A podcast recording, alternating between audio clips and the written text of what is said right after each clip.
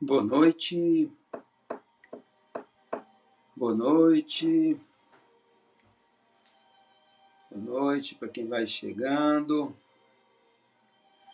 Boa noite, boa noite, boa noite para quem vai chegando.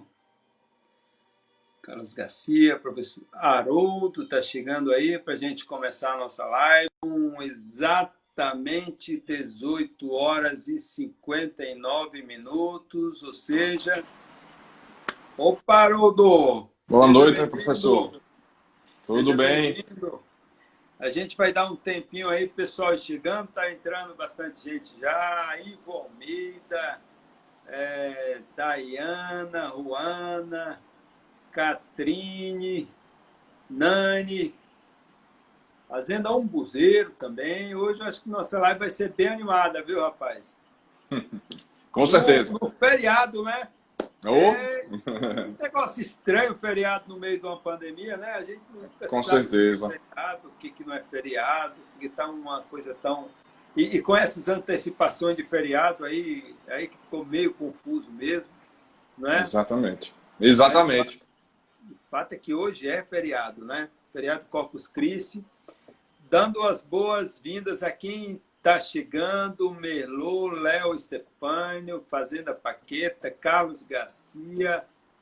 Haroldo é meu vizinho, ele está dizendo Tá aqui. vendo? É, é é Carlos, Carlos Alexandre Garcia? Não. Isso, Carlos Garcia. Carlos Garcia. JP Ferreira, o professor Marco Querol também está chegando. Vamos dar um Grande, tempinho no- profe- grande professor Querol, um abraço. Pois é, rapaz, vamos dar um tempinho aí, pessoal, ir chegando, para a gente dar tempo, né? Para ninguém perder nenhum momento da nossa conversa. Que Exatamente. hoje vai ser sobre as ações do Ministério da Agricultura, Pecuária e Abastecimento, CP, né? Aqui em Sergipe, com o superintendente do MAPA aqui em Sergipe, Haroldo Araújo Filho, né? que muito honrosamente foi nosso aluno lá no Departamento de Engenharia Agronômica há uns bons anos atrás. Eu nem vou falar o número de anos, né? porque para você não é problema, para mim pode ser. Ah, É. então eu já ia dizer a quantidade de anos, tá vendo aí? Só vou dizer que eu fui um dos seus primeiros alunos quando você chegou. A primeira é. turma de conservação do solo, a primeira chegou botando moral, botando medo em todo mundo. Ninguém tem Então- esse professor. Esse professor é cascadura. Então Primeira tá aula. de 20 anos, viu? Rapaz, tem mais, tem mais um ano aí. Primeira É. aula prática de conservação do solo do campus rural lá de São Cristóvão. Foi, foi a, a nossa turma. Pois é, e a gente É. tem foto, é um momento histórico. Exato. Momento histórico. Professor Marco Cabral, você, Isso. professor Pedro, professor Antenoto, uma, uma boa galera. É uma turma grande, Era né? boa. Era uma turma Também grande. entrando Tássio Vasconcelos, Samuel Barreto, Vitor Meloagro, Rafael Amorim, Francisco Leite, nosso parceiro nos programas no programa Empreenda Agro. Ah, Haroldo, deixa eu te falar uma coisa, aproveitando que a gente vai já começar, só mais um minuto a gente começa. Sim. Nós estamos promovendo na próxima semana, eh, terça e quarta-feira, 16 e 17, o primeiro simpósio Agro Sustentável. Ele está, eh, as inscrições estão abertas né, pelo sigaa.ufs.br.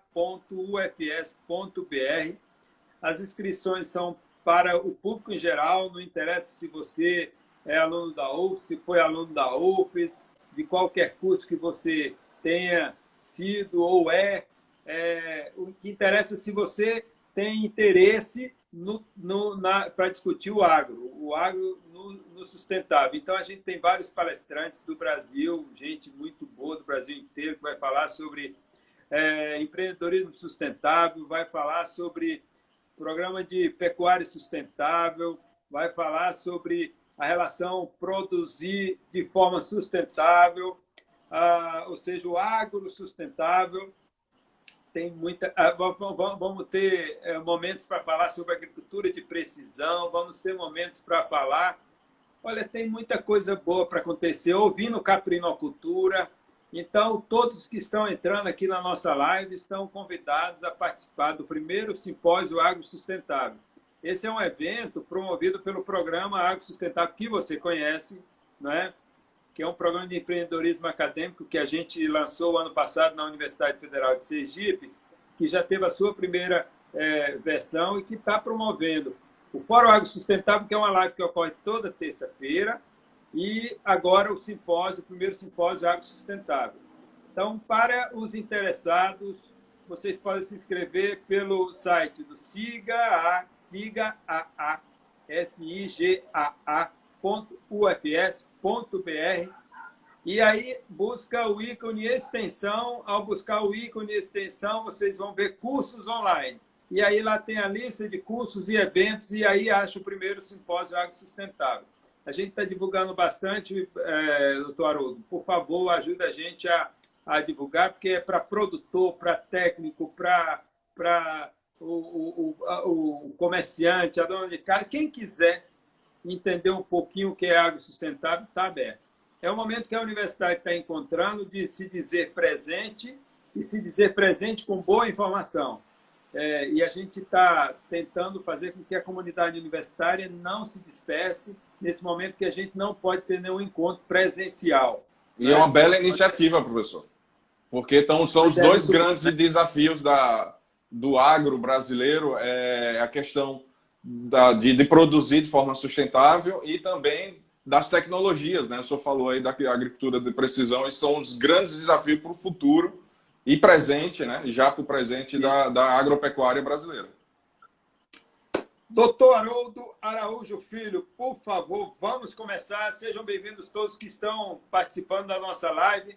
E eu gostaria de inicialmente pedir que você me diga quem é Haroldo Araújo Filho. Haroldo é um apaixonado pelo rural brasileiro. É, é da minha, tá na minha origem, né? Por mais que eu tenha nascido na capital e tudo, mas minha raiz é do campo.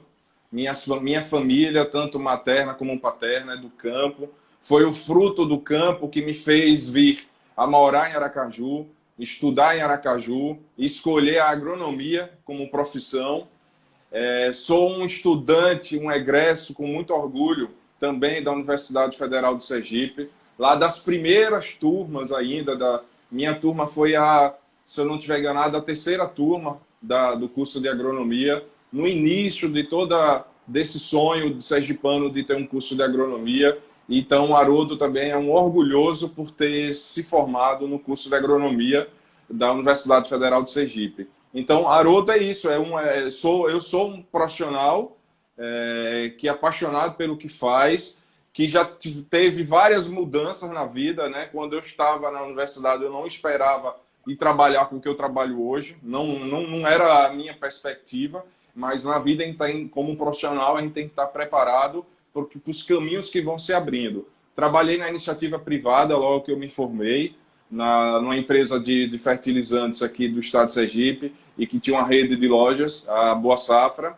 é, depois, é, quando a gente saiu da Boa Safra, eu e meu colega também de turma, é, Alexander, nos formamos pode, juntos. Pode dar os nomes aí. É, não, exatamente. Eu tô vendo alguma... No, do orgulho que a gente tem tê-los e você exatamente. hoje alguns deles. Exatamente. E nessa turma que a gente se formou, eu, foi eu, Alexander, André Graça, Distância, André e Andresa e Cláudio Júnior. E então, quando a gente, quando a, a Boa Safra por questões de, de, de mudanças de, de entendimento da, da dinâmica comercial, é, eles acabaram com o departamento técnico, eu e Alexander, naquele primeiro momento, a gente montou uma empresa, a Agroconsult, é, na, na, até então como representação somente.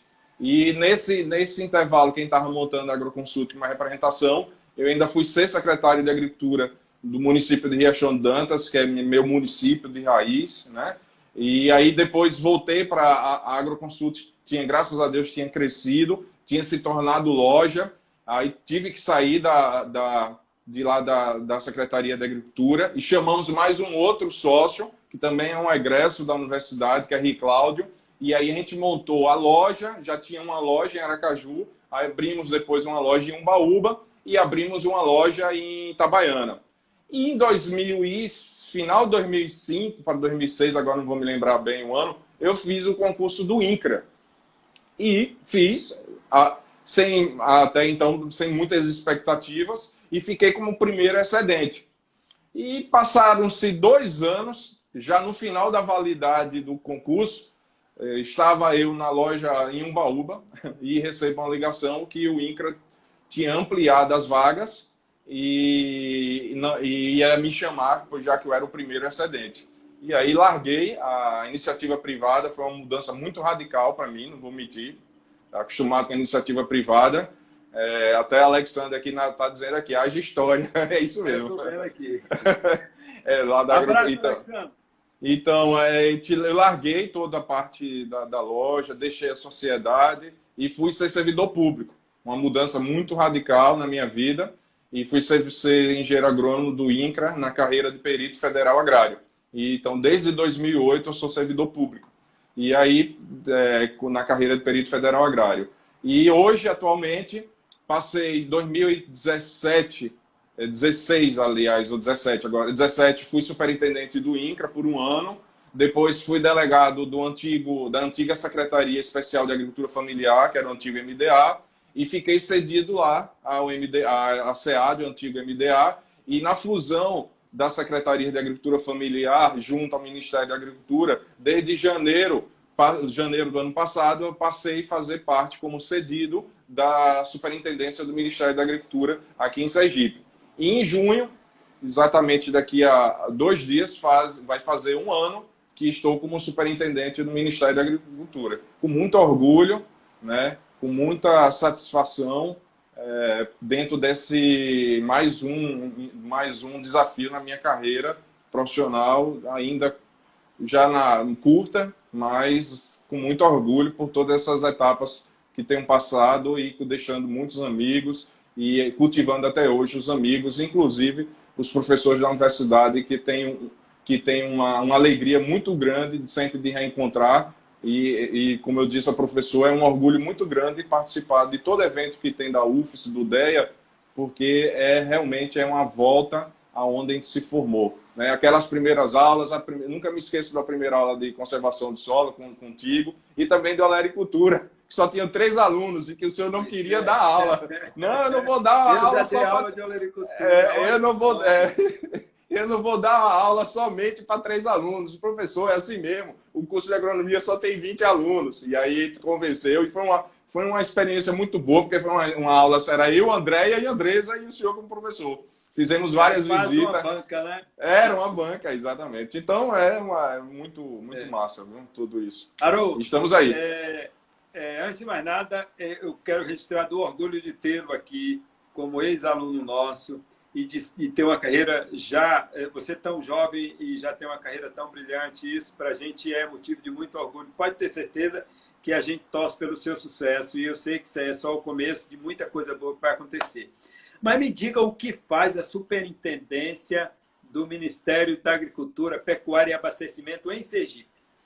Vamos lá. O primeiro é bom entender o Ministério da Agricultura como um todo para a gente chegar aqui na superintendência.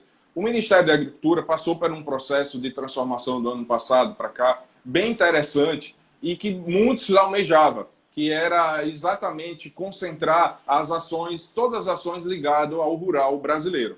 Então, o Ministério da Agricultura é dividido em algumas secretarias, né? dentre elas a Secretaria de Defesa Agropecuária, que é a secretaria é, onde se tinha até 2018 um grande é, um, um, grande é, trabalho, e até hoje tem, mas era praticamente o Ministério, até 2018, era meio voltado a isso aí. E aí, onde está toda a área de defesa, registro de produtos, registro de estabelecimentos, a parte de vigilância internacional, a parte Olha, de inspeção. Deixa eu te falar uma coisa. As nossas lives, ela tem gente, muita gente da área, mas tem muita gente que não é. É bom que você explique melhor o que é essa defesa, porque defesa pode ser muita coisa, mas Exatamente. para o leigo, defesa agropecuária tem que ser melhor a destrinchar. Com certeza. A defesa agropecuária é exatamente você proteger o seu rebanho e suas culturas, de várias maneiras. E, e também proteger o alimento que está indo para a mesa do, da nossa mesa, né? E o que significa essa defesa? Significa, então, exatamente, primeiro, proteger, saber que aqueles produtos utilizados na agricultura são produtos certificados, garantidos, não contaminados, ou então não, é, vamos dizer assim, não pirateados, é proteger as importações de produtos agrícolas ou de animais vindos de fora do então, país. Aqueles selos que você encontra nos alimentos é parte da defesa. É parte da defesa. Aqueles selos, por exemplo, da parte de, de produtos de origem animal, tem o CIF, que é o Serviço de Inspeção Federal, que são selos exatamente, faz parte da defesa agropecuária, que é inspecionar produtos de origem animal e produtos de origem vegetal também mas também certificar isso tudo feito por um, um, trabalho extraordinário dos colegas que são auditores fiscais federais, que tem tanto tem engenheiros agrônomos como veterinários também, zootecnistas e farmacêuticos. Então eles são responsáveis por tudo isso. E, e no final é responsável pela qualidade do alimento que chega na nossa mesa e pela qualidade dos produtos de que o produtor rural tenha certeza que vai comprar na loja uma semente certificada, por exemplo, uma semente livre de contaminação. Então, a defesa agropecuária, ela cuida de tudo isso. E há um jargão na defesa agropecuária bem interessante que resume tudo. Não há agropecuária forte em um país ou em um estado se não tiver uma defesa agropecuária forte, porque é ela que protege, é ela que dá as razões para podermos ter qualidade para vender os nossos produtos, para consumir nossos produtos, vender para fora e também o produtor consumir com segurança aqueles insumos que ele está adquirindo. Então, a defesa é então, é tudo isso. Isso é tanto é bom para o produtor que consome esses produtos e para quem produz também, porque é como se um, um, um selo de atestado de qualidade daquele produto, não é isso? Exatamente, exatamente isso. É tanto bom para o produtor que está consumindo os insumos como o consumidor que está adquirindo os alimentos provenientes do rural. É claro que a inspeção ela não é só feita no âmbito federal, tem as inspeções estaduais que são delegadas também aos estados ou municípios, com algumas diferenças. Algumas diferenças. Se tem lá um selo de um produto de origem animal com CIF, ele, isso significa que ele pode vender para o país inteiro, inclusive para fora, para fora. Se só tem o CIA, que é o Serviço de Inspeção Estadual, ele só pode vender dentro do Estado. E ainda tem o SIM, que é o Serviço de Inspeção Municipal, que só pode vender dentro daquela, daquele município. Então, isso, é... forma, isso forma uma, um sistema. O sistema único. Sistema único. De, é, tanto que é SUASA, o nome é Sistema Único de, de, de Defesa, entendeu? É, do, do, produto de sanidade animal. É, isso faz parte desse sistema único. Então, Primeiro, essa importante secretaria que tem dado know-how ao Brasil, a, a, a, qualidade dos produtos brasileiros lá fora. Essa é importante e indispensável secretaria. Uma outra secretaria extremamente importante,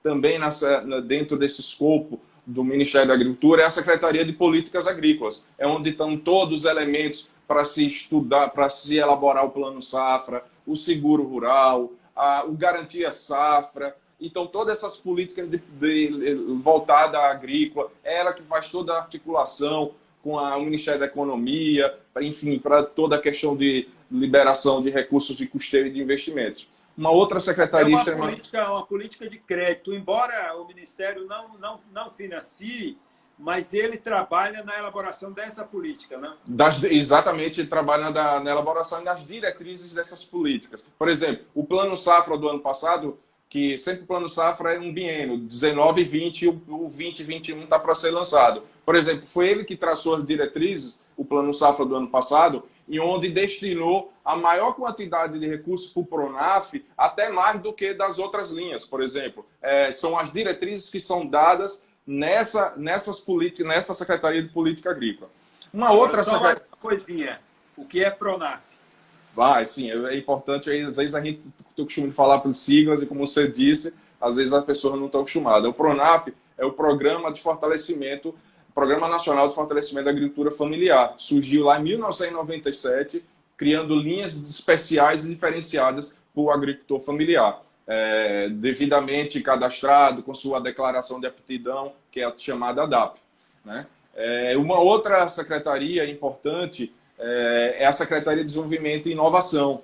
É a secretaria exatamente que está pensando isso que o senhor está dizendo, a parte de inovação, de novas tecnologias, no, obviamente dentro do agro e pensando também políticas de desenvolvimento. Por exemplo, a gente mesmo, dentro dessa secretaria, a gente tem uma parceria com a Universidade Federal de Sergipe, dessa secretaria, com o Departamento de Veterinária, com o professor Anselmo, que é um projeto, um projeto, um TED, foi feito um TED, um termo de execução descentralizada, para um programa do Indo Brasil aqui em, aqui em Sergipe. Todo mundo sabe que o Indo Brasil em Sergipe ele é renomado, campeão nacional, tem um histórico, e o professor Anselmo está fazendo esse trabalho aí junto, em parceria com o Ministério da Agricultura e a Universidade Federal de Sergipe. Uma outra, outra secretaria que está dentro desse contexto agora de uma só agricultura, sem alimentar dicotomias, é, uma só agricultura alimentando o país e o mundo, que é o lema da, do Ministério, claro, respeitando as particularidades, em especial as necessidades de cada segmento, é a Secretaria de Agricultura Familiar. Essa importantíssima secretaria que precisa ser realmente uma secretaria específica para tratar as pautas específicas da agricultura familiar.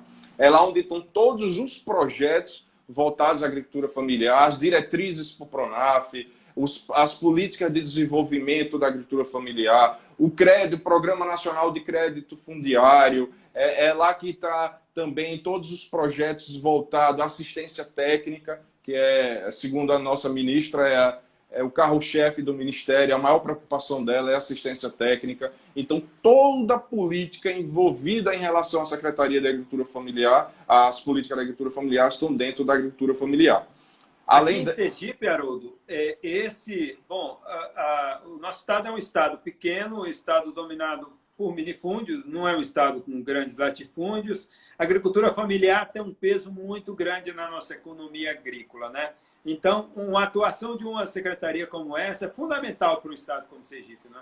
Total, total. E como você bem disse, a Sergipe é uma particularidade quando a gente vai em Brasília nas reuniões, pessoal fica impressionado, porque Sergipe, um estado pequeno, mas tem uma diversidade de produção muito grande e o interessante, por exemplo, culturas como milho, que em outros estados é meio que permeada praticamente por grandes produtores. Em Sergipe, a sua 80% da sua produção, ou mais até 90% aqui é sem valor exato, é feito de pequenos e médios produtores. Em Sergipe, nós não temos um produtor só grande de milho, então são vários pequenos. Então, laranja, a mesma coisa. Né? Apesar que passa por uma crise, que depois a gente pode conversar sobre isso mais particularmente, é feita de pequenos produtores, que, tá, é, que precisa ser inserido nessa novo jeito do mercado da laranja. Então, o milho é um exemplo prático, é feito de pequenos e médios. E, então, Sergipe tem essa particularidade bem interessante. Então, aqui em Sergipe tem a Secretaria da Agricultura Familiar tem alguns projetos importantes, um inclusive com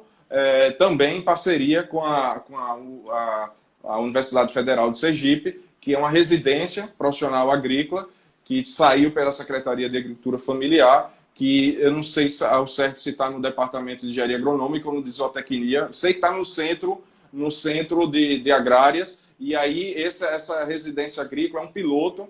A gente é, é o primeiro no país é, pegar os recém-formados nos cursos da, da, nos cursos das ciências agrárias e torná-lo meio que um trainee sem vínculo empregatício com as empresas, empresas cooperativas, associações de produtores. E eu soube que foi uma demanda, é, uma demanda muito grande, as empresas se cadastraram. Infelizmente, quando estourou a pandemia, estávamos na fase da seleção desses, desses bolsistas é, residentes. E é uma parceria da universidade com o Ministério também. Haroldo, eu sei que a gente tem muita coisa para dizer. Tem muita coisa. Tem muita coisa, mas eu não queria perder o mote da pandemia. Você falou Sim. na pandemia, a gente sabe que numa pandemia. Bom, é, é, não preciso explicar isso para você, porque você me dá aula sobre isso, que o agro não só é agricultura de grande escala, o agro também é agricultura familiar. E quem mais sofreu nessa pandemia é a agricultura familiar, porque o agro está conseguindo colocar seu produto até num preço muito bom, porque o dólar está alto. Então, ele tem mercado internacional, ele, ele consegue ser competitivo e, e, e, e entregar esse produto lá fora. Mas o agricultor familiar, esse sofre. Existem programas específicos para esse momento de pandemia do mapa aqui em Sergipe? É, essa, é, e, e, isso aí o senhor foi muito preciso com essa afirmação e de fato tem sido. Por exemplo, é, mês de abril, é, aumentou em 25% as exportações referente ao mês do ano, a abril do ano passado. Nunca se vendeu tanto produto rural, produto agrícola brasileiro como está se vendendo agora. É, mais commodities, né? É, exatamente. Soja, é, carne, proteína, é, é, proteína de todos. Então, e, e, até mesmo isso tem sido importante, até mesmo no, dentro da parcial do PIB que saiu, foi o único setor positivo. O grande desafio, que aí onde é a deixa que o senhor de, que coloca aí, é inserir e, e fazer com que o agricultor familiar, que de fato é o que mais sofre com esse processo da dificuldade de comercialização. Vou dar um exemplo prático aqui que aconteceu. Quando houve, eh, num primeiro momento, a proibição das feiras, quem é que é que produz é, hortaliça no estado? Olerícolas. O pequeno produtor. É o pequeno. Então, na, eles foi muito mais impactante. É tanto que a gente entrou com, a, com a, uma, um convencimento, na, a, a, superintendência do Ministério da Agricultura, a, a Federação da Agricultura, prefeito, governador, pelo amor de Deus, a gente tem que procurar meios de evitar aglomeração, mas a gente não pode é, parar a comercialização por, como um todo, porque vai prejudicar uma cadeia imensa e de produtos perecíveis. E também o pessoal da. Do Toda a sazonalidade também da produção, não é, Aru? Exa tem produtos, exatamente. Tem produtos que só dá naquela época. Se ele não tem a condição de produzir e vender naquela época, ele não vai ter oportunidade lá na frente para produzir aquela mesma coisa.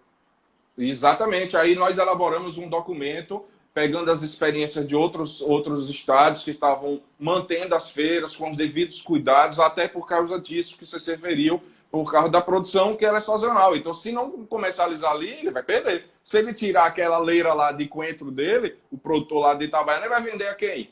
Porque está pronto, ele não tem, ele não pode estocar. E aí, até que fim, graças a Deus, se resolveu.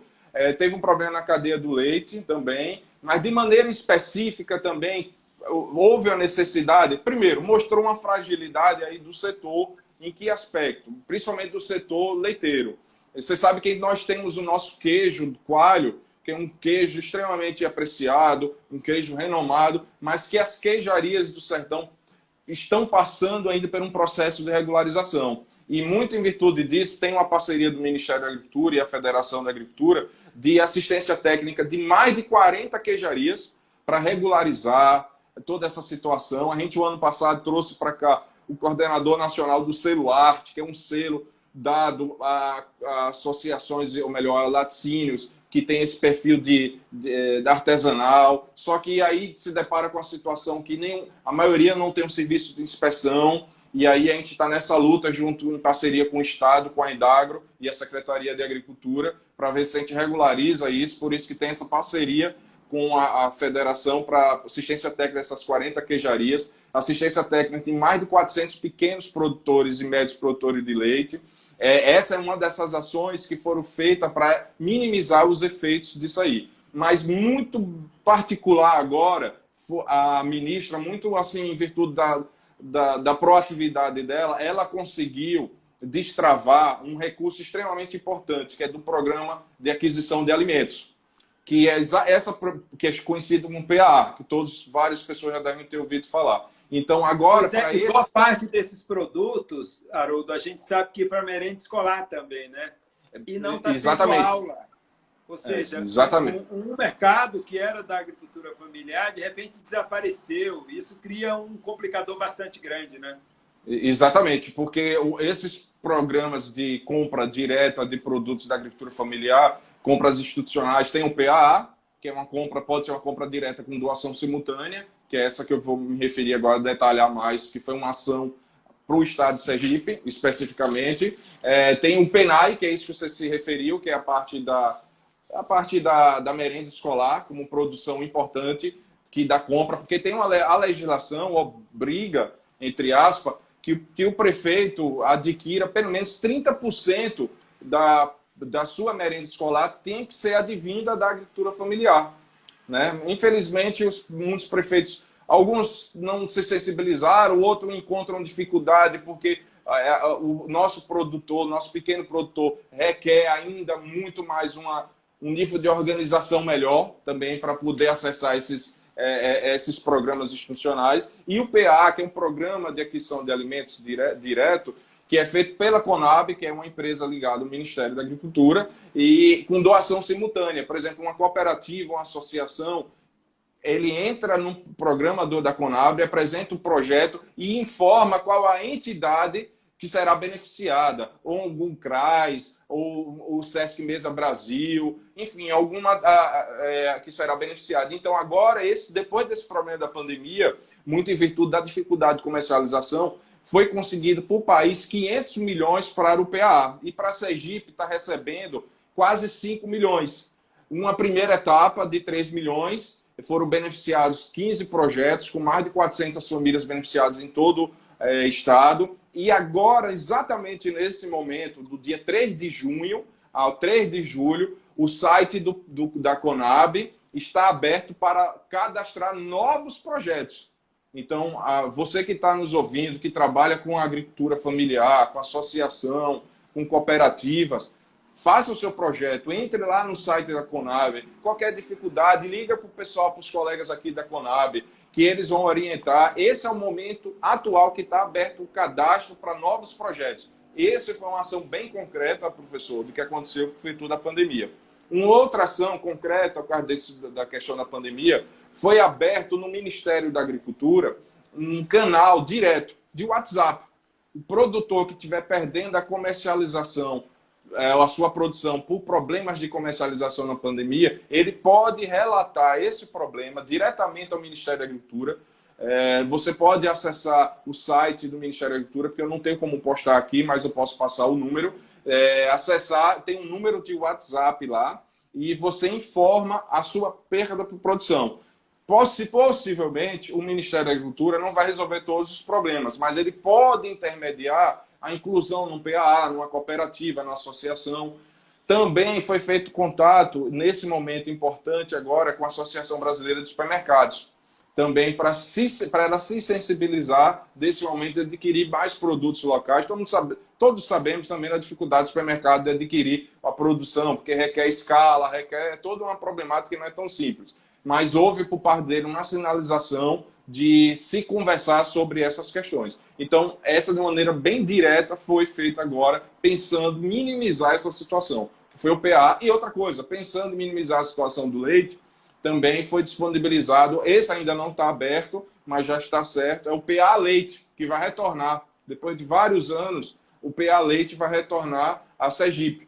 Isso com parceria com o governo do estado de Sergipe e a Secretaria da Agricultura do Estado que está voltando também. Tudo isso por causa desse momento agora de dificuldade da pandemia, que, que sentido muito mais pelos pequenos produtores. É muita coisa, né, Haroldo? Muita a nossa. Você, eh, imagino que você não, não deve sossegar. Então, num momento muito difícil como esse, é, entendendo que, que, que é uma coisa que o ser humano não deixa de comer, né, de se alimentar. Então, vai ter que existir oferta para essas pessoas se alimentarem. Só que essa oferta tem que chegar de uma forma justa, né? que o produtor, principalmente o pequeno produtor, consiga é, comercializar a sua produção. Olha só, nós já, já temos mais de meia hora de conversa, que passa rápido demais. Cara, que a gente Eu nem falei da, da Secretaria de Pesca e Aquicultura. Pois é, então eu vou propor o seguinte: a gente, em geral, deixa os últimos 20, 30 minutos, a depender, já tem muita pergunta, já vou te adiantando, para responder perguntas é, fala um pouco da Secretaria de Pesca e, na sequência, fala da relação com o governo do Estado. Né? Oh, exatamente. O Ministério da Agricultura ele não está isolado da política agrícola do, do Estado. Né? Então, ele Perfeito. tem uma associação direta e, e constante com, com, com os órgãos do Estado que lidam com a agricultura pecuária.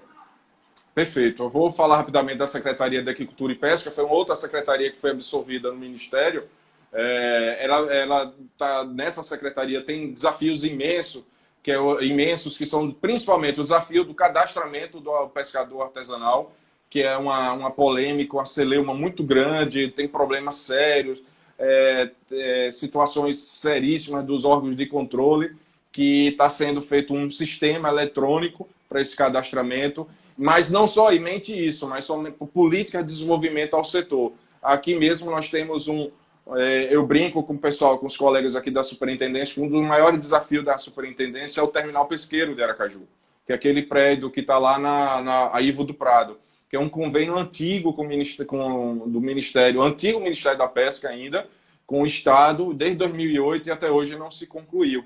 É, começou a obra em 2014, depois teve uma paralisação dos recursos, a obra civil está pronta, falta equipamento. Mas até nisso, graças a Deus, a gente teve uma boa notícia ontem, que o terminal pesqueiro de Aracaju foi incluído na, no projeto, no PPI, né, nos projetos de parceria de, de, de investimentos.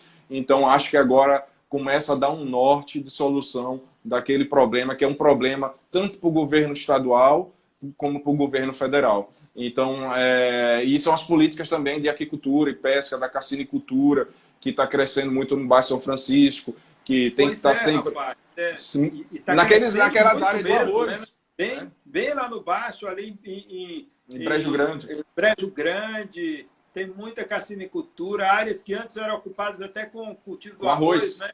está sendo é. ocupado com cassinicultura, ou seja, é uma atividade de, de grande importância econômica né, para o Estado. Extremamente. E, olha, e a cassinicultura, para muitas situações no Baixo São Francisco, tem sido a redenção, é, porque aproveitou-se muitas estruturas do arroz, daqueles, daqueles, daquelas áreas, daqueles tanques que se tornou viveiro, apesar que nós estamos num, num ambiente, o Baixo São Francisco é um ambiente muito sensível ambientalmente, né? Então, requer um, um, um, cuidado redobrado com as práticas da cassinicultura naquela região. Mas até nisso a gente deu sorte, porque muito do que está sendo feito da cassinicultura no estado de Sergipe, no bairro São Francisco, é em cima das áreas que eram de arroz. Então, até pois é, nisso. É, esse detalhe, Haroldo, eu acho que é de uma enorme importância. Eu já tive, você sabe, eu já, já fiz é, é, projetos de, de, pesquisa na área do, dos manguezais, a gente mapeou todo o manguezal ali da Foz e a gente via a carcinicultura avançando sobre o manguezal, que é um ecossistema fantástico, necessário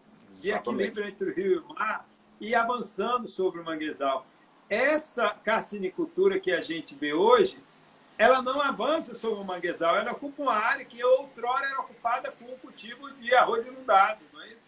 Perfeito, exatamente. E esse setor feito, é, essa atividade feita dessa maneira, ela requer, precisa que os órgãos públicos exatamente ajudem ela, porque ela não está danificando o meio ambiente. Então ela tem que ser valorizada, não pode ser perseguida, tem que ser valorizada. Exatamente por esse detalhe, porque a gente sabe que o ambiente lá é muito sensível ambientalmente mas tem essa particularidade e requer da nossa parte o apoio para que áreas não sejam, por exemplo, devastadas para fins da cassinicultura, mas também que esse produtor que está fazendo o seu negócio certinho, sem, sem é, é, prejudicar o meio ambiente, ele seja valorizado e não penalizado pelo poder público. Ele tem que ser valorizado pelo que ele está fazendo. Então, isso é uma característica extremamente importante.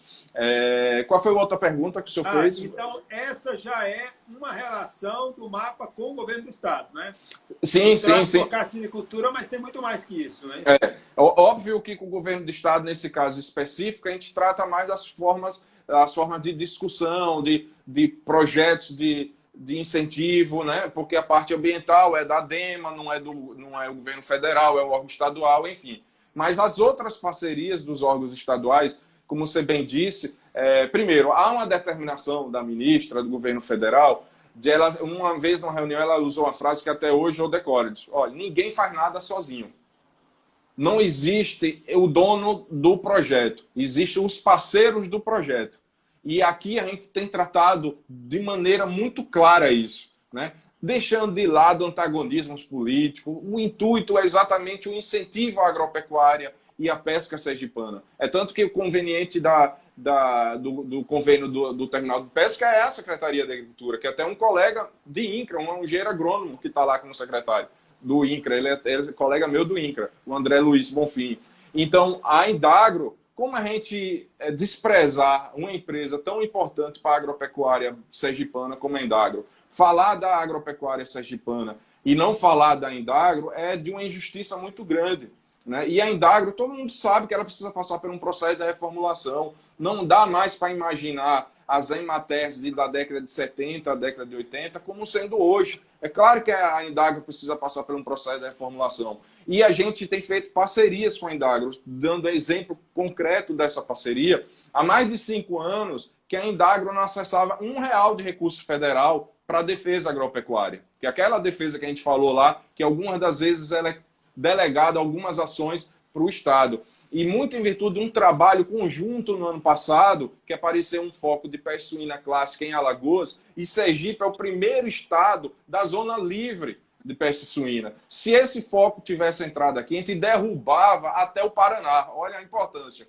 Então foi feita uma força-tarefa mesmo do Ministério da Agricultura e da Indagro. O Ministério da Agricultura entrou com recurso financeiro, pagando diária aos colegas da Indagro, pagando combustível da Indagro, pagando equipamentos, profissionais. Veio uma equipe é, de Brasília para coordenar todos os colegas da Indagro, colegas da Indagro fizeram uma varredura de ponta a ponta do Rio São Francisco. E graças a Deus não entrou a peste suína aqui. E muito em virtude desse trabalho exitoso, é, a gente conseguiu é fazer um convênio para a defesa agropecuária do Estado de Sergipe, para a Indagro, para reestruturação. Um convênio em torno de quase 2 milhões de reais, onde vão ser é, comprados equipamentos, é, veículos serão adquiridos, até uma parcela a gente é, fez a liberação essa semana, uma, a maior parcela dos recursos foi feita aqui. É claro que isso, obviamente que com isso com a boa vontade de, dos servidores, dos colegas do Ministério, que abraçaram a causa, né? abraçaram essa situação. Esse convênio mesmo foi feito a quatro mãos. Foi os colegas da Indagro, junto, um, dentre eles um colega nosso da, da da, formado aqui na, na, Federal, que é Marcos Paulo, Marquinhos, que está lá na defesa. Ele foi um Marcos dos que elaborou. Boys, né? Exatamente, a gente chama de Marquinhos, né? Uh, Marquinhos foi um dos que elaborou a proposta da, da, do, do, convênio, junto com os técnicos veterinários aqui, os auditores fiscais do Ministério da Agricultura, e aprovamos esse convênio. Claro que com apoio político, obviamente, que aí é impossível a gente pensar o, o apoio político que é sensível à causa, ele também é importante nesse momento. E aí, nesse aspecto, está provou com a Indagro e já tem engatilhado com a Indagro mais um recurso para assistência técnica da, da Indagro, para reformular a assistência técnica da Indagro. E com isso, vamos rezar aqui e torcer para que também o governador se sensibilize e faça concurso para a Indagro, ou pense a Indagro num novo pois é, forma, é, numa nova tá forma está precisando de uma renovação, né? o quadro está muito já aposentando a maioria, né? Exatamente. se vai sobrar alguém, né? E até mesmo, professor, porque graças a Deus o Ministério está chegando com recurso para a defesa, para assistência técnica, e, e, e, é só equipamento e veículo não vai resolver, vai precisa muito da mão de obra, da força, da, da, da... óbvio que aqui mais uma vez falando, não dá para se imaginar a Indagro da década de 70 e 80. Tem que reformular. Não quer dizer que agora terão Mas feito com. A agricultura com... brasileira mudou muito. Exatamente. Ela é, é uma agricultura.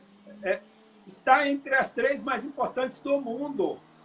Então, Exatamente. tudo mudou, então a assistência técnica tem que mudar, a extensão tem o jeito de fazer assistência técnica, o jeito de fazer a extensão. Olha só, de alguma forma nós estamos fazendo algum trabalho nessa linha agora, nessa Exatamente. Live, ao Exatamente. passar a informação.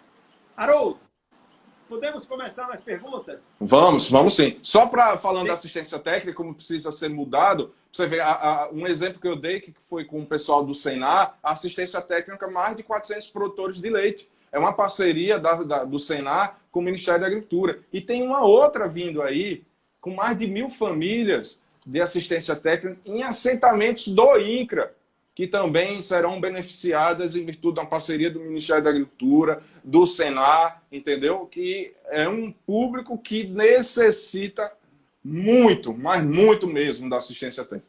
Da assistência técnica de verdade, viu? Que a assistência técnica de nome já tiveram no passado, só de nome. É. Olha só, a professora Renata Mann, que foi, eu acho que foi você chegou a ser aluno dela? Não, não cheguei. Não tive esse Renata prazer. chegou depois. Chegou depois. Renata, inclusive, esteve aqui com a gente numa live falando brilhantemente sobre biotecnologia, não é? é engenharia genética, então, tudo isso que diz respeito a essa agricultura moderna que a gente tem hoje. Sim. Né? Ela pergunta o seguinte: quais os maiores desafios do mapa para Sergipe? Os maiores desafios no mapa em Sergipe, eu vou pontuar, é, vou pontuar dois para não ser muito. Três, para não ser muito extenso. Um eu já disse aqui, que era o terminal pesqueiro. O terminal pesqueiro de Aracaju é um grande desafio para o mapa, porque ele é um, um instrumento extremamente importante para a cadeia de pesca, né? E, e para o pessoal que trabalha com a pesca. Então, esse é um dos maiores, um dos três maiores desafios que, com fé em Deus, a gente vai conseguir com a somação de, for, de esforços do, do parlamento, de deputados, da Secretaria de Agricultura do Estado, da, do Ministério, da Secretaria de, de Agricultura e Pesca, que o secretário é bem sensível a essa questão. Como eu disse ontem, foi incluída no plano, no PPI, o Terminal Pesqueiro de Aracaju. Então, esse é um grande desafio, sem sombra de dúvida. Um outro desafio é assistência técnica, em especial para o pequeno produtor. Né? É, muito em virtude disso que a gente está conversando, da necessidade de reestruturação da Indagro, está se fazendo de duas maneiras. É, tentando, com recursos federais, é, equipar a Indagro, é, para que ela volte a ter um, uma, uma, condição mínima, obviamente que ela tem feito, ninguém está dizendo que ela não está fazendo, não, mas que ela a tem a condição. Indagro tem, Indagro tem uma história, né? Tem uma história, é como eu disse, pensar. Tem uma história que não pode simplesmente desaparecer. Né? Não, de forma alguma. E, é, como eu disse, pensar na agropecuária sergipana e não falar da Indagro é, é ser injusto.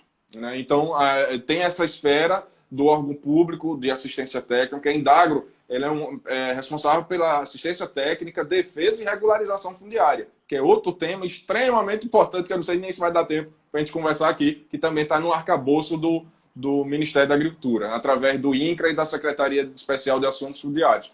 Bom, então, e outra coisa, são elementos de via chamada pública da Agência Nacional de Assistência Técnica. Nós sabemos que tem várias empresas que trabalham com assistência técnica, até de ex-colegas nossos que estão trabalhando nisso, com um pessoal muito bom. Então, a Anater também vai elaborar chamadas públicas específicas para dar assistência técnica. Tem esse caso do pessoal do leite e do Senar do crédito fundiário, o crédito fundiário, que é uma política complementar da reforma agrária, que é uma aquisição, grupos de produtores se juntam e adquirem e financiam um imóvel para ele, para esse grupo. Então, esse crédito fundiário, o novo crédito fundiário, que também agora passou a ser a superintendência do Ministério da Agricultura, passou a ser mais, ser mais presente, vai ser mais presente a partir de julho com um novo modelo. Esse modelo vai ser desburocratizado e vai ser associado à assistência técnica. Não vai ser só o projeto da compra da área. Vai ser o projeto da compra da área, junto com o projeto da compra da área, o projeto da assistência técnica no mínimo de cinco anos. É, esse, assistência técnica é o maior desafio, é no âmbito federal e é aqui em Sergipe, pela nossa característica que nós temos de pequenos produtores, a maioria pequenos produtores, é quem alimenta o nosso estado, é, a pequena agricultura. Então, esse é o segundo desafio. Um terceiro e importante desafio que a gente não pode esquecer jamais é mantermos a nossa agricultura e a agropecuária protegida pelos aspectos de sanidade. É ter continuar tendo uma defesa agropecuária, melhorar os nossos postos de fronteira, para que doenças eh, da citricultura, por exemplo, que se tem em São Paulo, não chegue até aqui. Estou dando um exemplo aqui bem, bem singular. É, que doenças é, de, de, de, outros de animais sejam controlados, para que, por exemplo, a situação da peste suína não entre aqui no estado. É, é, um programa nacional, não sei se com a pandemia ainda vai continuar nesse intervalo, estava previsto para 2021 Sergipe ficar livre, se, se, se, tornar zona livre sem, sem vacinação da febre aftosa. Mas por causa da pandemia, eu não sei se isso vai perdurar para 2021 ou se vai prorrogar, vamos aguardar o desdobramento. Então, esse tripé da defesa, da defesa agropecuária ele é extremamente importante. E nesses três, nesses dois, a assistência técnica e defesa agropecuária, foi pensando nisso, foi lançado também um projeto chamado Agronordeste, que aqui em Sergipe, ele atua no, no sertão sergipano, cuja cadeia de atuação desse programa é a cadeia do leite, que aí a questão que eu disse, assistência técnica com as, as queijarias, produtores rurais, é, qualificar de gestão, qualificar o rebanho, qualificar também, a, em especial, a regularizar as queijarias. Enfim, é, são políticas é, voltadas a, a essa situação. Então, esses são os três maiores desafios. Eu acho que eu falo um pouquinho, é porque o assunto é extenso mesmo. Grandes é. desafios, aliás. É. Francisco faz a seguinte pergunta: Haroldo, a secretaria ajuda os municípios na elaboração do SIM e no registro de produtos vegetais, Preciso de um help para me direcionar de forma mais precisa. É, o, o, sim, ela pode ajudar, sim, assim, de uma maneira mais consultiva, né, orientativa, mas, melhor dizendo. É, descreva o sim.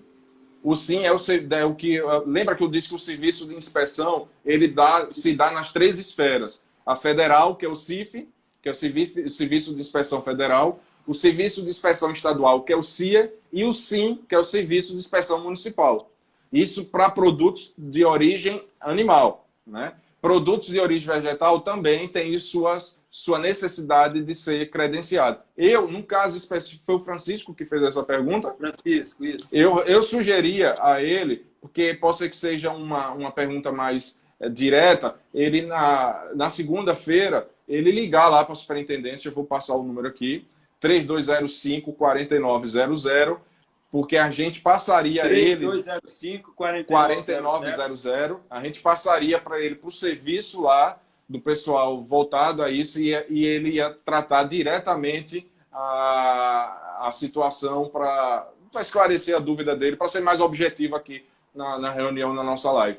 Então, 3205 4900, que a gente é, direciona ele ao setor. Robson Oliveira, deve ser Oliveira, o que podemos esperar de novidade no Plano Safra 2020-2021, que será publicado nos próximos dias? É, um, um, nós continuamos na mesma linha daquela da valorização do Pronaf. Como eu disse, o ano passado foi posto mais recursos o Pronaf do que os outros somados, os outros setores somados. Então, essa vai ser, um, continuar sendo uma linha. Uma outra linha do Plano Safra que deve vir forte é, voltado à, aquicultura e pesca. Né? Incluir cada vez mais esse segmento também na aquicultura e pesca. Uma outra linha, também um outro setor do Pronaf que está se falando muito, que já foi ventilado ano passado, é a questão da a questão da residência de é, projetos para moradia rural, que já foi contemplado ano passado e eu acho que vai continuar reforçando nessa nessa nesse setor. E políticas e incentivos ao desenvolvimento, à inovação, também acredito que deva vir forte nesse intuito também. Ok. O engenheiro agrônomo Ayrton, como o Ministério da Agricultura tem pensado na ampliação dos serviços de fiscalização diante dos cortes orçamentários do governo federal? É, esse é um desafio que não é de agora, é um desafio de vários anos, até mesmo porque o quadro de auditores fiscais é cada vez mais reduzido é, primeiro, o Ministério tem procurado uma informatização dos procedimentos. Né? Cada vez mais, ainda mais, a pandemia está provando agora o quanto a gente necessita de melhorar esses procedimentos. Né? É, o outro procedimento, por entender que sozinho também não se faz uma defesa, fiscalização, é, são essas parcerias com o Estado, em especial aqui com a Indagro. Por isso que a, a importância desse convênio com a Indagro, para reforçar a fiscalização da, da Indagro. Então, essas são políticas que está se pensando no sentido de reforçar as fiscalizações do, é, da, da, da fiscalizações agropecuárias como um todo. Haroldo, tem uma pergunta que é, é, é de certo modo, para a gente, em termos assim de terminologia, é novidade. Mas isso já vem acontecendo no mundo há, há bastante tempo sobre as indicações geográficas dos nossos produtos.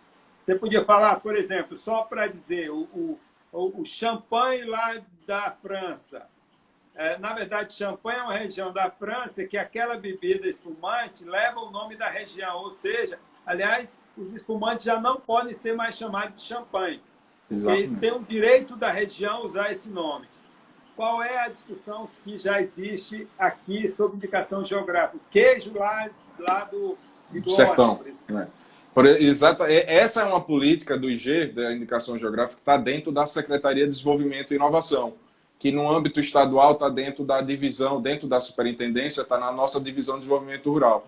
E aqui está se trabalhando sobre isso. Está se trabalhando o mel, lá dos índios chocós, e iniciou o trabalho, muito agora também, devido à pandemia, muito esse tipo de trabalho foi prejudicado. Também iniciou um trabalho de identificação geográfica da mangaba, com as nossas catadoras de mangaba, também uma, já iniciou esse trabalho pensando na indicação geográfica da mangaba. O queijo pode-se pensar também. O queijo talvez possa ser também utilizado de uma maneira que é o selo arte.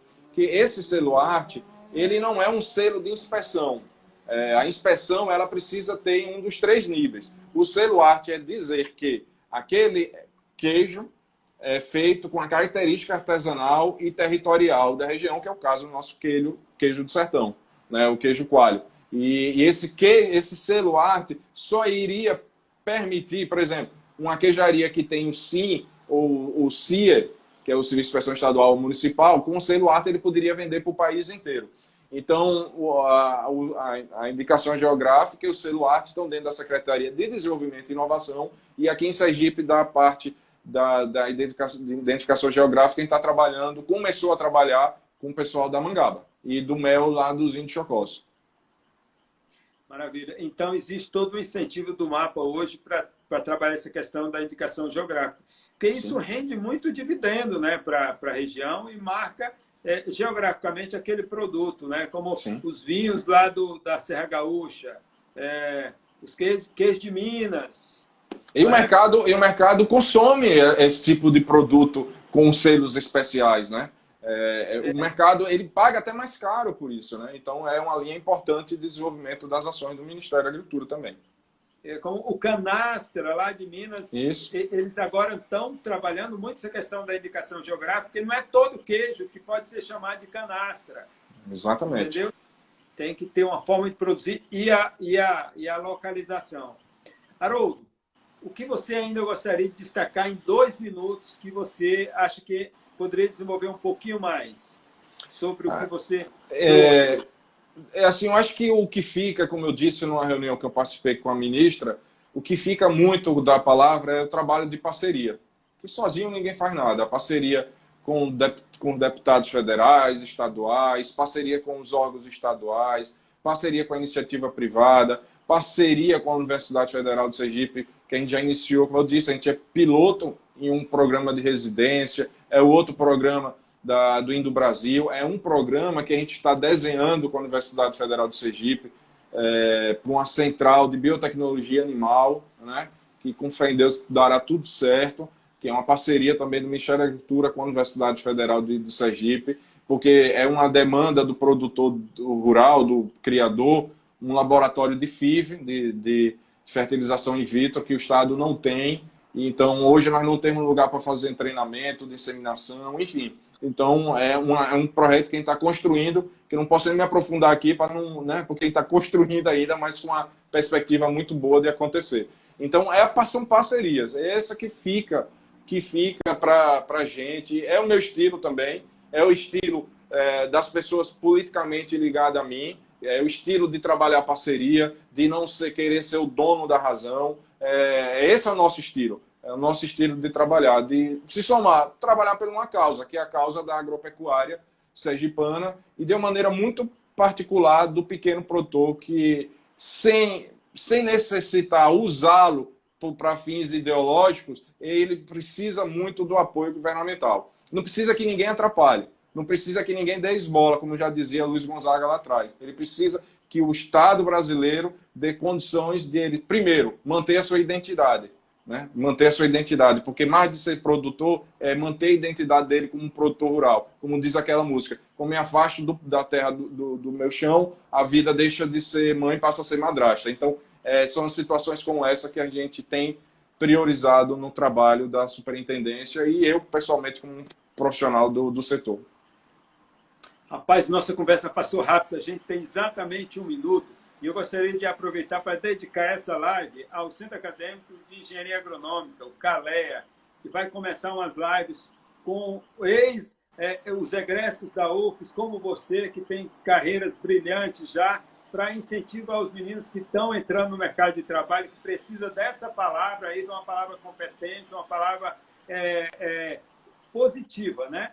com, com algum otimismo. Haroldo, muito, muito obrigado mesmo por, por essa sua participação. Foi excelente. É, nós, do, lá do, do, do, do DEA, nos sentimos muito orgulhosos da sua participação. Obrigado, viu? E ao pessoal que assistiu a live, muito obrigado por, por prestigiar sempre a nossa live. Na próxima é, quinta-feira, a gente volta aqui. Vamos ter uma live com com o professor é, para falar sobre agricultura familiar, não é?